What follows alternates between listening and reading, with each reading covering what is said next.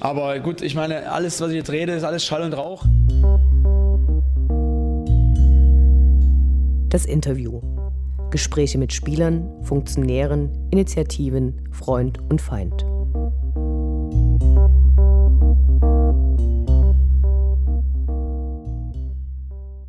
Ich spreche heute mit Christian Fiel, den ich unseren Hörerinnen und Hörern sicher nicht vorstellen muss.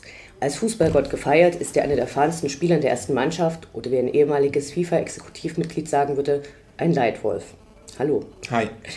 Ähm, zunächst einmal gute Besserung. Du hast dir im zweiten Trainingsspiel in Österreich gegen Chibaku den linken C angebrochen. Wie ist dein Gesundheitszustand? Wann kannst du wieder ins Training einsteigen?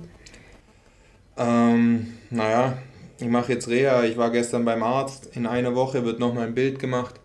Dann kann man ein bisschen mehr sagen, aber ja, leider eine schmerzhafte Verletzung einfach, ein bisschen langwierig auch und deshalb, ja, muss man mal gucken, aber ich tue natürlich alles, um schnellstmöglich zurückzukommen.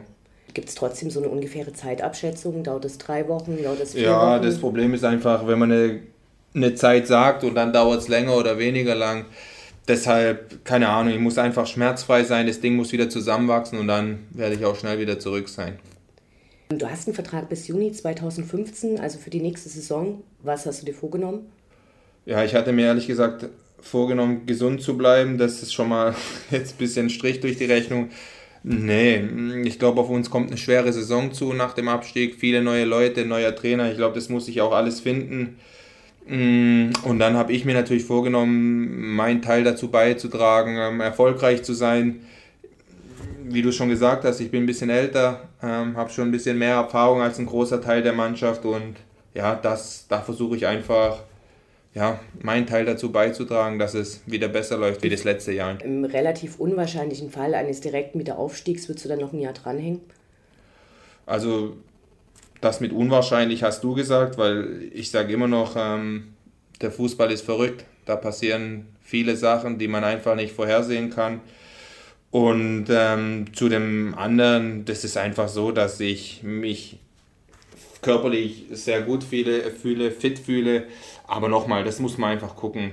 Ähm, die Saison hat noch nicht mal angefangen, da braucht man nicht noch über die nächste zu sprechen.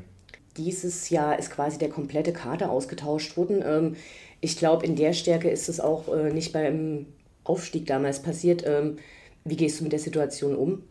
Es ist, glaube ich, eine ähnliche Situation. Und ähm, von den meisten, die jetzt gekommen sind, muss ich ehrlich sein, ähm, kenne ich viele nicht. Aber das ist ja auch nicht wichtig. Ähm, ich glaube, oder bis jetzt, was ich gesehen habe, bringt jeder ja, Qualität mit und wir müssen das einfach ja, zusammen auf den Platz bringen, um, um erfolgreich zu sein.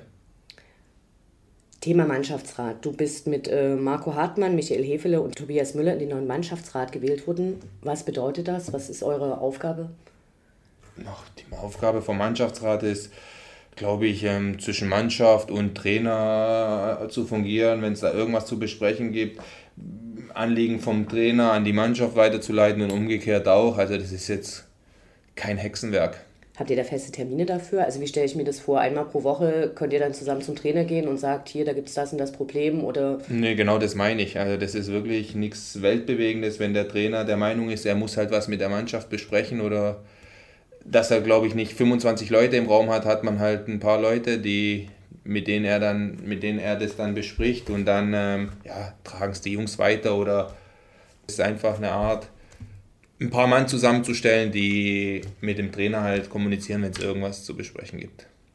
Okay, äh, du hast in den letzten Jahren ähm, dich als sogenannter Führungsspieler entwickelt. Also du bist jemand, auf den äh, sowohl Fans als auch Mannschaft schauen.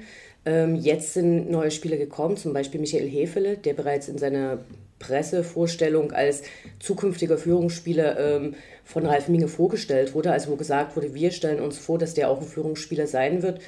Ähm, mich interessiert, äh, ist das was, was tatsächlich äh, von Trainer und Geschäftsführer Sport äh, bestimmt werden kann oder zählt da mehr dazu? Also entscheidet sich das dann auch später auf dem Platz?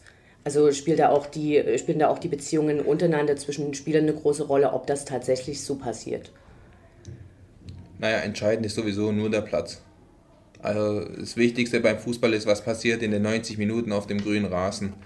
Und ähm, trotzdem ist es normal, dass ähm, mir wäre es am liebsten, es stehen elf Führungsspieler auf dem Platz und drei dürfen eingewechselt werden. Die drei sollen auch Führungsspieler sein. Äh, Nochmal, in der heutigen Zeit ist jeder dazu aufgefordert oder animiert, einfach seinen Teil dazu beizutragen. Und ähm, ich glaube, dass ein Sportdirektor, der einen Spieler lange beobachtet und den dann auch verpflichtet und ihm einfach, ja, oder sich vorstellt, dass es ein Führungsspieler werden kann, ich glaube, dagegen spricht nichts. Okay, im letzten Jahr gab es äh, Meldungen vom damaligen Trainer Olaf Janssen, dass äh, er sich vorstellen konnte, dass du irgendwann als Co-Trainer bei Dynamo arbeitest. Ähm, du hast später gesagt, ähm, dass du zum einen nicht so glücklich darüber warst, zum anderen auch eigentlich viel lieber spielen möchtest. Gibt es diese Pläne noch? Also kannst du dir vorstellen, später als Trainer zu arbeiten? Sicherlich kann ich mir das vorstellen, aber ähm, noch bin ich Spieler und noch habe ich einen Vertrag als Spieler und ich glaube, dass